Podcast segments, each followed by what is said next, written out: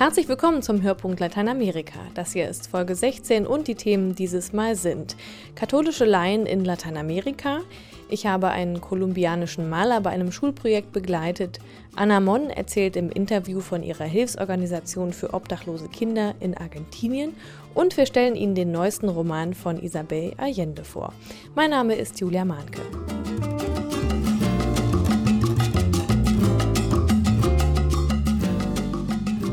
Viele Kinder in Argentinien auf der Straße leben, weiß niemand so genau. Verlässliche Statistiken gibt es nämlich nicht. Und Schätzungen greifen oft so hoch. Dass allerdings viele Kinder ein Zuhause brauchen, eine schützende Hand oder auch einfach nur ein bisschen Unterstützung von anderen, das steht fest. Anfang der 80er Jahre hat eine Anwältin in Argentinien deshalb eine Organisation gegründet, die Familien und ihre Kinder unterstützt und obdachlose Kinder in Kindertagesstätten versorgt. Anna Mon heißt die Gründerin der Organisation und sie war bei uns in der Redaktion zu Besuch. Neun Nominierungen für den Nobelpreis hat sie bereits bekommen für ihre Arbeit in der Federación de Apoyo Familiar. Auf Deutsch Bündnis der Familienhilfe. Und sie hat mir erstmal erzählt, wie der Alltag in den Kindertagesstätten aussieht. Los chicos vienen a la mañana, toman desayuno, van a la escuela. Die Kinder kommen früh morgens zu uns, frühstücken, gehen in eine Schule in der Nähe, kommen zurück und essen dann zu Mittag. In der Zwischenzeit haben die Jüngeren Unterricht. Nachmittags bekommen alle Hilfe bei den Hausaufgaben und dann bekommen auch alle Ethikunterricht und wenn die Eltern zustimmen, Religionsunterricht. Welche sind denn die größten Gefahren für Kinder, die auf der Straße leben? In Lateinamerika ist der Handel mit menschlichen Organen und Kindern ein Problem.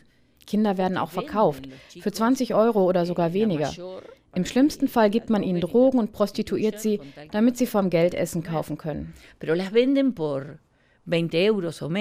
Sie sind eigentlich Anwältin von Beruf. Wie kommt es denn, dass Sie die Familienhilfe gegründet haben? Nosotros eh, somos la mayoría de los que iniciamos el grupo fundador, la mayoría que iniciamos esto, somos madres de muchos hijos, eh, presidente y secretaria y tesorera, cinco, siete y cinco niños. Die meisten von uns, die damals die Familienhilfe gegründet haben, haben selbst viele Kinder und sind jetzt Großmütter. Wir haben vor 27 Jahren mit unserer Arbeit angefangen.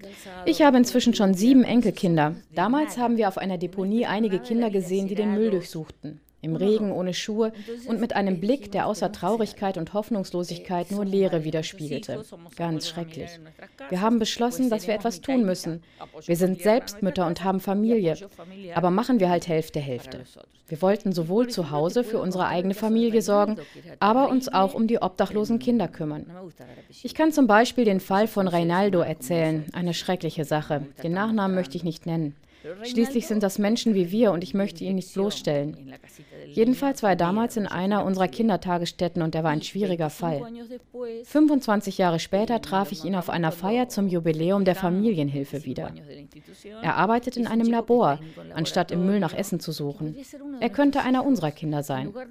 Heute hat er die Möglichkeit, ein Leben in Würde zu führen und er hat es sich verdient. Seine Schwester ist auch auf dem Weg, Anwältin zu werden und seine Mutter hat eine Ausbildung zur Krankenschwester gemacht. Also wir tun, was wir können. Eh, la hermana sigue derecho, abogacía, eh, la madre se recibió de enfermera, es decir, somos, hacemos lo que podemos. Mit welchen Mitteln arbeiten denn die Tagesstätten? Hay muchísimos voluntarios en la Argentina. Nosotros tenemos 170 centros en 21 provincias, pero que son es gibt sehr viele Freiwillige in Argentinien. Wir haben 170 Zentren in 21 Provinzen, die institutionell, legal und finanziell autonom sind. Jedes Zentrum mobilisiert seine Gemeinde. Unser Motto lautet, von der Gemeinschaft für die Gemeinschaft. Manchmal akzeptieren die Häuser Essen oder Kleidung, die der Staat finanziert, aber grundsätzlich versuchen die Helferinnen vor Ort aus dem eigenen Kreis Hilfe zu bekommen. Manchmal veranstalten sie kleinere Feste, um auf sich aufmerksam zu machen. Bei allem legen wir Wert auf Transparenz, um zu zeigen, wir machen das alles wirklich nur aus Liebe und für die Kinder und ihre Familien. Económicamente y legalmente que tengan sus propias formas jurídicas. Lo que hace que eh, al tener autonomía se dan cuenta que no tenemos interés de ningún tipo más que por amor, por creer en la dignificación del ser humano y la familia. Ich habe das Gefühl, dass Sie die Hilfe von Behörden und Politikern ablehnen. Warum ist das so? Porque el Estado, sino normalmente en Latinoamérica, Der Staat in Lateinamerika benutzt Menschen für seine Zwecke. Nicht immer, aber viele Politiker wollen mit einem in Verbindung gebracht werden, weil es ihnen nützt. Es ist nicht so, als hätten wir keine Kontakte. Man versteht sich gut. Aber wir vermeiden es beim Staat, um Geld zu bitten.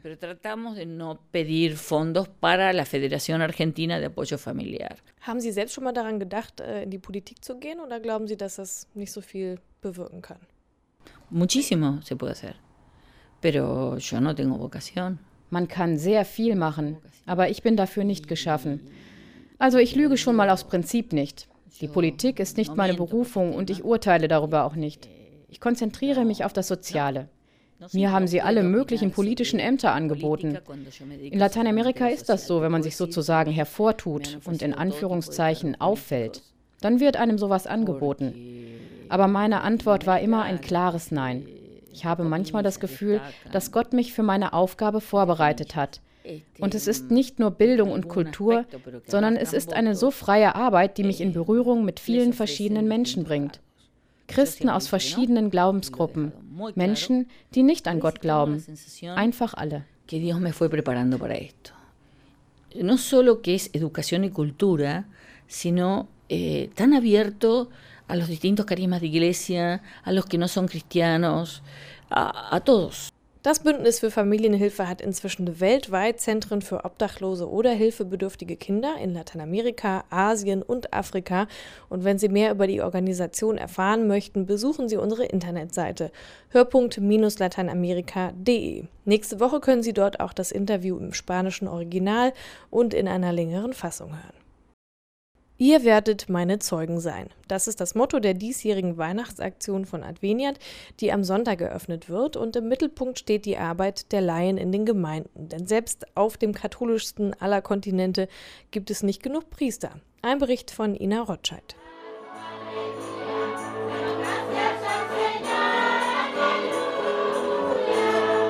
Sonntagvormittag in dem kleinen honduranischen Dorf Papalon. Rund 60 Gläubige sitzen dicht an dicht auf schiefen Holzbänken. Im Dach der kleinen Kapelle sind Löcher, der Altar ist aus Brettern zusammengezimmert. Alles wirkt ein bisschen improvisiert, doch das ganze Dorf ist zusammengekommen.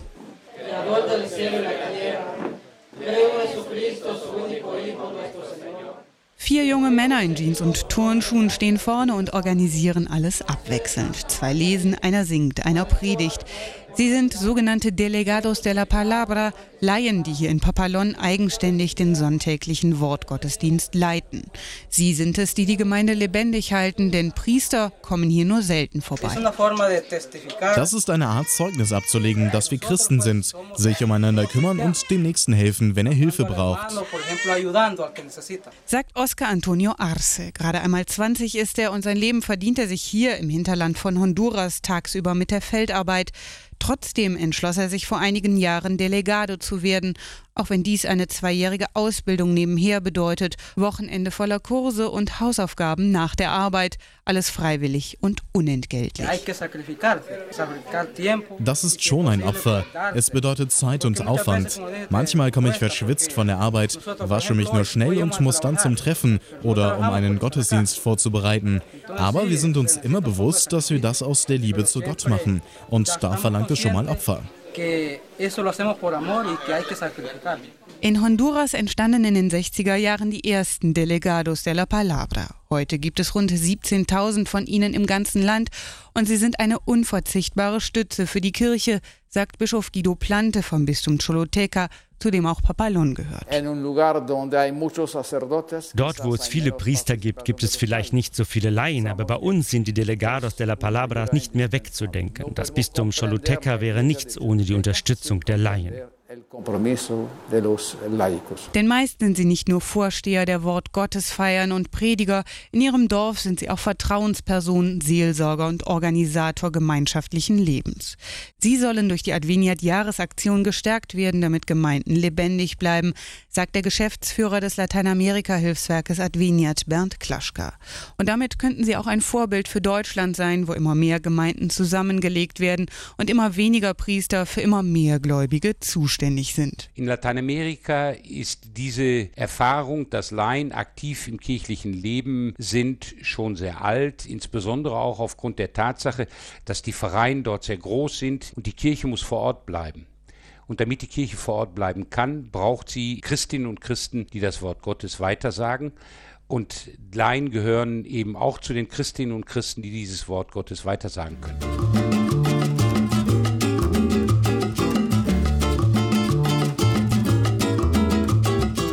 Also, ich weiß nicht, wie es Ihnen geht, aber ich habe früher den Kunstunterricht in der Schule nie richtig gemocht. Ich male bis heute ungefähr so gut wie ein Viertklässler. Wenn man aber die Kunst verbindet mit etwas anderem, dann wird das Ganze wieder spannend, finde ich. Und so habe ich auch sehr gerne den kolumbianischen Künstler Jafet Gomez bei einem Schulprojekt begleitet. Jafet hat schon häufiger mit Advenia zusammengearbeitet und bei seinem Deutschlandaufenthalt im September hat er drei Tage lang einen Workshop an einem Gymnasium geleitet. Ich bin mit ihm in das Mariengymnasium in Essen-Werden gefahren und Rafet hat mir gesagt, worum es eigentlich an den drei Tagen geht. Estamos hoy empezando un nuevo proyecto de pintar eh, colectivamente. Eh, la idea es que juntemos nuestras ideas, que juntemos nuestros eh, pensamientos y los expresemos a través de una pintura. 13 Mädchen aus der Stufe 13 haben mitgemacht und zuerst mal mussten sie ein Konzept entwickeln. Also sie sollten überlegen, wie ihr gemeinsames Bild aussehen soll und mit Kolumbien sollte es auf jeden Fall zu tun haben. Am ersten Tag hat er uns ja eine PowerPoint-Präsentation gezeigt über Kolumbien, was er so tut und auch Fotos dann ein bisschen über die soziale oder politische Lage da aufgeklärt. Kolumbien, weiß man, hat er ja am Anfang gefragt, was wir darüber wissen und da kam nur so Drogen und äh, mehr wissen wir nicht. Da ist gerade Krieg oder so. Und jetzt, ja, man sieht ja schon, dass Kolumbien ein total schönes Land ist und dass es da nicht nur schlechte Dinge gibt und auch Leute, die sich einsetzen und die ganzen schönen Blumen, die das ganze Jahr blühen und diese ganzen Farben. Und jetzt habe ich ein bisschen anderes Bild von Kolumbien, als ich vorher hatte. Eleni Los war eine der Schülerinnen, die beim Workshop mitgemacht hat. Sie hatte auch als erstes eine Idee für das Bild. Es sollte irgendwie eine Blume darauf zu sehen sein. Aber dann äh, ging es los. Was, was genau soll drauf? Nein, Nein Träume. ihr macht, keine Ahnung, ja, was, das, was das Land so definiert. Weißwurst, ja, Bier, Bier, Dirndl. Ja, aber ich verstehe gerade nicht, was unsere Träume damit Kolumbien zu tun haben. Also ein bisschen gestritten wurde auch. Rafet hat ihr und da vermittelt zusammen mit einer Referendarin, die für ihn aus dem Spanischen ins Deutsche übersetzt hat. Und am nächsten Tag kam dann endlich auch Farbe und Pinsel zum Einsatz. Hier und da hat der Künstler dann Tipps gegeben zur Gestaltung ähm, und auch mal ein bisschen mitgemalt, aber besonders gut zu malen war gar nicht so wichtig. Vor allem ging es ja darum, dass man sich Gedanken zum Thema Kolumbien äh, macht und sich austauscht und dass die Schülerinnen zusammenarbeiten. Und ein bisschen Abwechslung zum Schulalltag hat dann auch mal ganz gut getan, meinte diese Schülerin. Ich habe da irgendwie gesessen und nicht drüber nachgedacht, ja, findet das jetzt die Lehrerin schön oder kriege ich da jetzt eine gute Note oder nicht, sondern ich habe einfach das gemalt, worauf ich Lust hatte, wenn nicht gerade jemand aus meiner Gruppe dann dazwischen geredet hat. Aber ansonsten, man saß da wirklich so ganz locker und es war halt so ein, irgendwie so ein Gemeinschaftsprojekt ganz außerhalb von der Schule und das hat irgendwie viel mehr Spaß gemacht als normaler Kunstunterricht. Rausgekommen ist am Ende übrigens ein sehr farbenfrohes Bild, was man sich ungefähr so vorstellen kann. Wir haben unten, äh, da sind zwei Knospen und die sind Deutschland. Dann in der Mitte kommen ein paar Blätter, weil das sprießt immer so weiter hoch, das ist dann Kolumbien. Und oben in der Blüte kommt dann alles zusammen und Kolumbien in Deutschland. Dann ja, wird das halt zusammen und die Utopie quasi, das, was wir uns alle wünschen. Und es geht halt ja, darum, um, Deutschland, um die Zusammenarbeit oder die Unterstützung mit anderen Ländern und der Austausch über die Kultur und ja. Von der Aktion gibt es auch ein Video im Netz. Wer also wissen möchte, wie das Bild aussieht, kann sich online die Entstehung und das Produkt ansehen. Von Isabel Allende, der Bestsellerautorin aus Chile, ist ein weiterer Roman in deutscher Übersetzung erschienen. Die Schriftstellerin, die ja mit ihren Büchern Das Geisterhaus und Eva Luna weltbekannt geworden ist, entführt ihre Leser dieses Mal in die Karibik und nach Louisiana. Thomas Völkner hat das Buch gelesen und stellt es Ihnen vor. Saint-Domingue war der Name der französischen Kolonie auf der Insel Hispaniola. Über 100 Jahre lang herrschten dort die Franzosen über ein immer größer werdendes Heer von Arbeitssklaven aus Westafrika. Auf riesigen Plantagen schufteten diese Menschen unter den unwürdigsten Bedingungen. Währenddessen wurde die Gesellschaft auf Saint-Domingue vielschichtiger. Es gab die weißen Franzosen, die afrikanischen Sklaven, rund 90 Prozent der Bevölkerung übrigens, und die Mulatten, die Mischlinge, die aus Verbindungen zwischen Großgrundbesitzern und den schwarzen Frauen hervorgingen. Kurz nach dem Ausbruch der Revolution im Mutterland Frankreich begann ein Aufstand der Sklaven, ein mehr als zehn Jahre dauernder brutaler Bürgerkrieg, an dessen Ende die Unabhängigkeit der Kolonie stand. Haiti war geboren. Vor diesem geschichtlichen Hintergrund spielt der neue Roman der Bestsellerautorin Isabel Allende, Die Insel unter dem Meer. Allende legt eine vielschichtige und opulente Story über eine farbige Frau aus Saint-Domingue vor. Sarité, auch genannt Tété, ist Mulattin. Sie kommt als Kind in den Haushalt des Plantagenbesitzers Toulouse Valmorin. Der zweifelt das bestehende System nicht an, ist von der Notwendigkeit der Sklavenhaltung überzeugt. Gleichzeitig versteht er, dass er die Menschen, die er besitzt, nicht ganz so menschenverachtend behandeln darf wie viele seiner Nachbarn. Tété bekommt ein Kind von Valmorin, das aber weggegeben wird. Bald darauf kümmert sie sich um Valmorins legitimes Kind und wird dessen Ersatzmutter, da die leibliche Mutter erkrankt und stirbt. Ein drittes Kind, das der Herr wiederum mit seiner Sklavin zeugt, weil er sie, man kann es nicht anders sagen, benutzt. Dieses dritte Kind wird dann in einer seltsamen Situation im eigenen Haushalt aufgezogen. Valmorin erkennt es nicht an, gesteht Tété aber zu, es großzuziehen. Die Triebfeder für Sarités, Tétés Handeln ist die Liebe zu ihren Kindern, ihr unbedingter Einsatz für deren Unversehrtheit. Sie entscheidet sich gegen den Sklaven Gumbo, in den sie sich verliebt hat, weil sie nicht will, dass das ungleiche Geschwisterpaar auseinandergerissen wird. Als der Aufstand ausbricht, verhandelt sie mit Valmorin. Sein Leben, seine Unversehrtheit gegen ihre Freiheit. Nicht sofort, aber später. Es ist ein Wechsel auf die Zukunft, bei dem sie sich nicht sicher sein kann, ob er tatsächlich gedeckt ist. Die Insel unter dem Meer kreist um dieses Hauptmotiv der Freiheit. Der Roman präsentiert darüber hinaus eine Reihe spannender Nebenhandlungen. Da ist die Geschichte von der traditionellen Voodoo-Heilerin und dem Arzt, der in Europa ausgebildet wurde. Oder die Geschichte von der Prostituierten, die später ganz offiziell die Frau eines Offiziers der französischen Truppen wird.